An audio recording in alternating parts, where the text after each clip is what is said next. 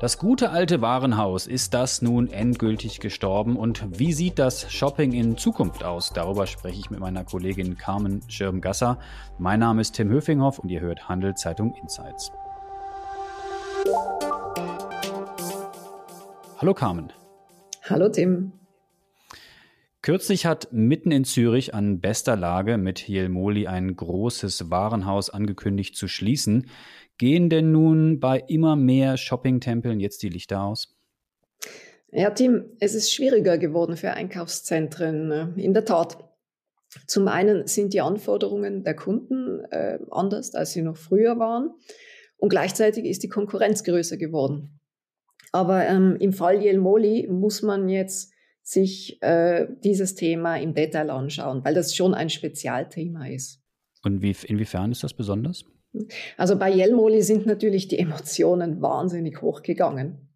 Und das liegt daran, ganz einfach, weil Jelmoli halt in dieser Stadt eine Institution ist. Ähm, Jelmoli ist an der exklusivsten, an der teuersten Straße der Schweiz. Ähm, Jelmoli ist in der teuersten Immobilie der Schweiz, äh, die mit rund 840 Millionen bewertet ist. Und gleichzeitig gibt's das Haus eben schon sehr lange, seit 190 Jahren. Also da hängen allein schon historisch gesehen ganz viele Emotionen dran. Und auch nicht gerade ein kleiner Anbieter, oder? Also wenn man sich die Quadratmeteranzahl anschaut, ich habe das in deinen Berichten gelesen, das ist ein recht großes Haus. Ja, ja, das ist, äh, um nicht zu sagen, riesig, mit 24.000 Quadratmeter.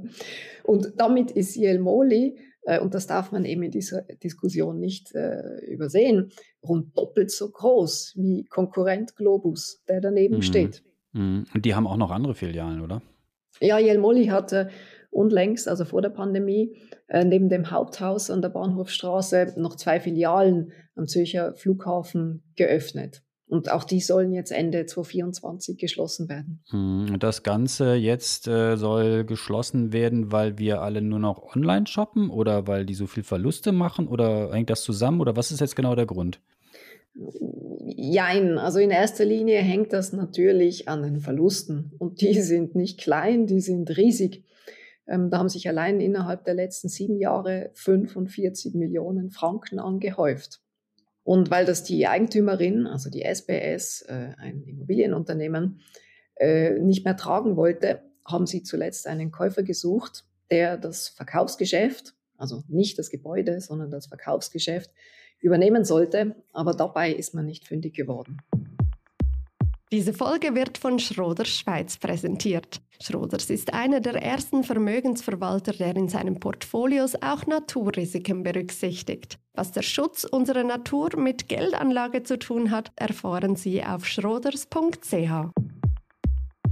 Kam, du hast gerade erwähnt, wie hoch die Verluste sind bei diesem Anbieter. Gab es denn gar keine Aussichten, dieses Warenhausgeschäft wieder profitabel zu betreiben? Wohl nicht, denn wenn ich mir so die längere Historie anschaue, dann hat Jelmoli selbst zu seinen besten Zeiten, äh, wenn dann nur sehr, sehr wenig Ertrag gebracht für den Aufwand, äh, den man damit hatte. Man hätte natürlich, und das sagen jetzt äh, einzelne SP-Politiker, äh, die Miete reduzieren können. Ähm, in diesem Fall hätte das aber mit sich gebracht, dass die Eigentümerin, also die SPS, äh, wohl an die 100 Millionen an Wert von der Immobilie hätte abschreiben müssen. Und so ein großes Verlustgeschäft bei aller Liebe, ähm, das macht niemand. Und jetzt wird Jelmoli halt eben umgebaut und verkleinert. Das heißt, ganz verschwinden wird das Angebot dort nicht. Es wird also nicht geschlossen, geschlossen sozusagen. Es werden zwar mehrere hundert Mitarbeiterinnen und Mitarbeiter, aber 800 sind es, glaube ich, ihren Job verlieren. Aber dann geht es wieder auf. Ist das korrekt? Ja, genau, genau. Ähm, die Verkaufsfläche wird auf die Hälfte reduziert und künftig wird der Handel dann auf dem Untergeschoss und dem Erdgeschoss stattfinden.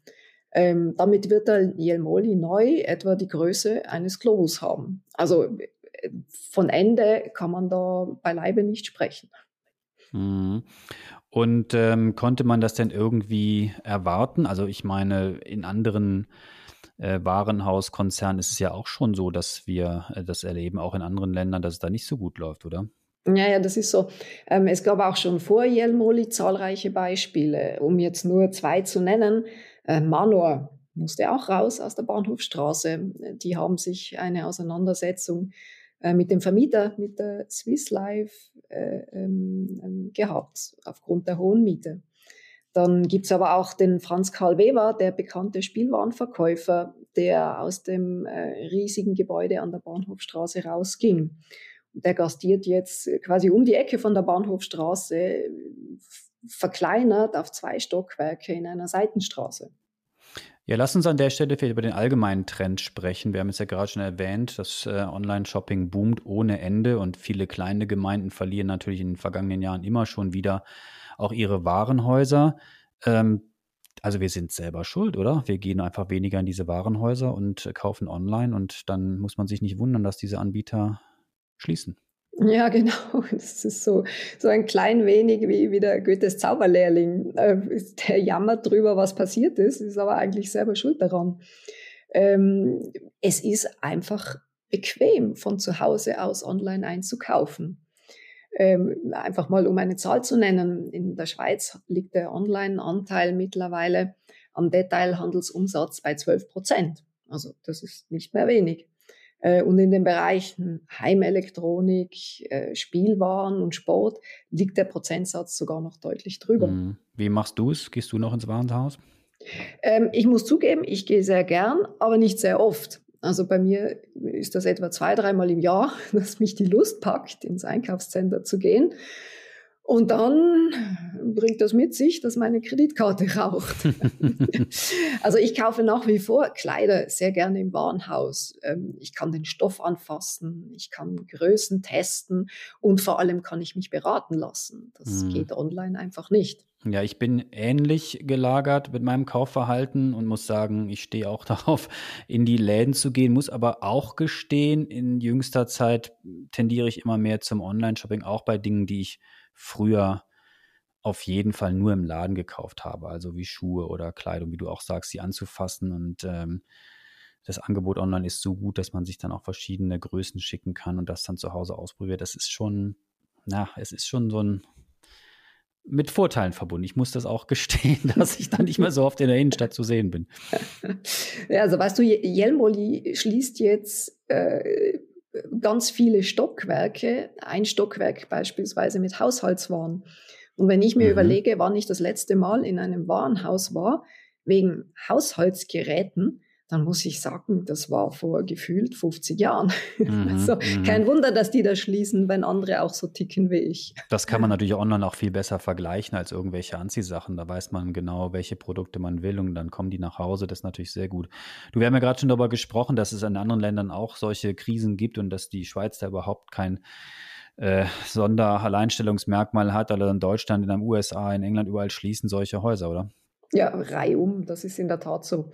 Also es gibt eine Studie von, von Beratungsunternehmen PwC, das auflistet, dass in Deutschland beispielsweise 1993 es noch 375 Waren- und Kaufhäuser gab. Und 219, ähm, also 20 Jahre später, eigentlich gar nicht so lange, waren es gerade mal die Hälfte. Und von dieser Hälfte werden es jetzt nochmal, wer weiß, wie viel weniger werden ähm, weil gerade bei Deutschlands letzter großer Warenhauskette, also Galeria, Karstadt, Kaufhof, ist bislang unklar, wie viel der 131 Filialen geschlossen werden. Und äh, die gleiche Entwicklung in den USA, in England. Ähm, viele Malls stehen leer, ähm, werden nicht mehr gebraucht, ähm, schließen. Das ist eine mhm. Entwicklung, Was, die sich so schnell äh, nicht verändern wird. Was mich noch interessiert, du hast ja äh, mit dem ähm, Herrn Zahnt gesprochen. Das ist der ähm, Chef der Immobilienfirma SPS, also dem Besitzer sozusagen von Jelmoli.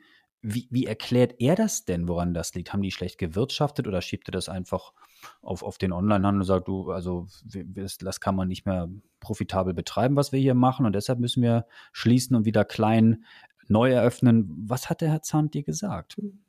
Ja, es ist eine Kumulation von vielem. Also man kann es nicht an einem einzelnen Faktor festmachen. Es war natürlich in den letzten zwei Jahren Corona, logisch, äh, die den Todesstoß gegeben hat. Ähm, es ist gleichzeitig der Onlinehandel. Aber das viel größere Problem eigentlich äh, ist die Größe von Jelmoli. Und René Zahn sagt, 24.000 Quadratmeter äh, das sei nicht viel, sondern das sei viel, zu viel, zu viel, zu viel. und das Problem ist, die Kunden kaufen heute vorwiegend im Unter- und im Erdgeschoss ein. Also sprich, in den zweiten, in den dritten, vierten, geschweige den fünften Stock sind die gar nicht zu locken. Ähm, sprich, die Haushaltsabteilung, die Sportwarenabteilung, die Kleinkinderabteilung, die da in den äh, höheren Stockwerken sind, die sind einfach gähnend leer, weil niemand raufgeht. Ich habe mir da noch nicht so richtig Gedanken zu gemacht. Also Rolltreppe fahren finde ich jetzt auch nicht so spannend, aber stimmt eigentlich so ganz nach oben geht man dann eher selten. Das ist so, ja. Obwohl das ja eigentlich nicht viel Aufwand ist. Und die, die Kaufhäuser versuchen ja wirklich viel. Aber es geht da äh, nicht nur dem Jelmoli so, sondern man hört das Reihe um von Handelsspezialisten. Die, die Käufer sind einfach nicht dazu bewegen, äh, und nur im äußersten Notfall in höhere Stockwerke einkaufen zu gehen. Und deshalb logisch, werden die oberen Stockwerke jetzt zu Büros umgebaut, die natürlich auch viel lukrativer sind. Diese Folge wird von Schroders Schweiz unterstützt. Wie Schroders Nachhaltigkeit in seinem Investmentprozess integriert und Fortschritte misst, erfahren Sie unter schroders.ch. Carmen, was sind denn jetzt die Folgen für die Innenstädte? Du hast jetzt schon ein bisschen erzählt, wie der Trend weitergeht. Das heißt, dann gehen in die oberen Lagen dieser Warenhäuser dann Büros rein und wir werden uns dann auch damit abfinden müssen, getrieben durch unser Shoppingverhalten, dass die Innenstädte ganz anders aussehen? Ja, viele haben Angst und nicht zu Unrecht, muss ich gestehen, dass die Innenstädte an Attraktivität verlieren könnten. Also sprich, statt den schönen Läden gibt es künftig nur noch, und ich übertreibe jetzt vielleicht ein bisschen, ähm, Anwaltsbüros, denn nur die können sich Quadratmeter Mieten von 800 Franken leisten. Und äh, ähm, gleichzeitig wird der Verkehr zurückgedrängt. Es gibt immer weniger Parkplätze. Äh, es wird Tempo 30 eingeführt. Aber gleichzeitig, wenn jemand ins Jelmoli einkaufen will, dann fährt der nicht mit dem Fahrrad in die Innenstadt. Also zumindest nicht im Winter oder bei schlechtem Wetter. Hm. Wie sehen dann die Warenhäuser der Zukunft aus? Also sie werden kleiner, habe ich verstanden, andere Marken wahrscheinlich, äh, schwieriger zu betreiben, teilen sich die, die Fläche mit, mit Büros. Ähm, wie, wie könnte das in Zukunft aussehen? Genauso wie du gesagt hast. Also die, die großen Tempel werden sukzessive verkleinert auf eine Fläche, die einfach Sinn macht. Und ich denke schon, dass es nach wie vor dafür eine Klientel gibt. Also für diese kleineren und fokussierteren Warenhäuser. Aber diese werden nicht mehr alles machen, sondern sich auf einen Bereich, ähm, auf Mode und vermutlich Lebensmittel spezialisieren. Ich höre oft auch von meinen Kollegen hier ähm, in der Handelszeitung, sie sagen, ja, es könnte mehr dazu führen, dass es so Event-Locations gibt. Was ist denn damit eigentlich gemeint? Also wird das Shopping Center dann als Veranstaltungsort genutzt oder was muss man sich darunter vorstellen? Ja, genau. Also man, man sieht das international, diesen Trend.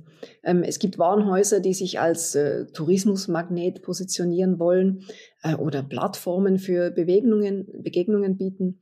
Also das sind Herausforderungen, äh, der sich nicht nur die Zürcher Bahnhofstraße stellen muss, sondern jede Stadt der Welt.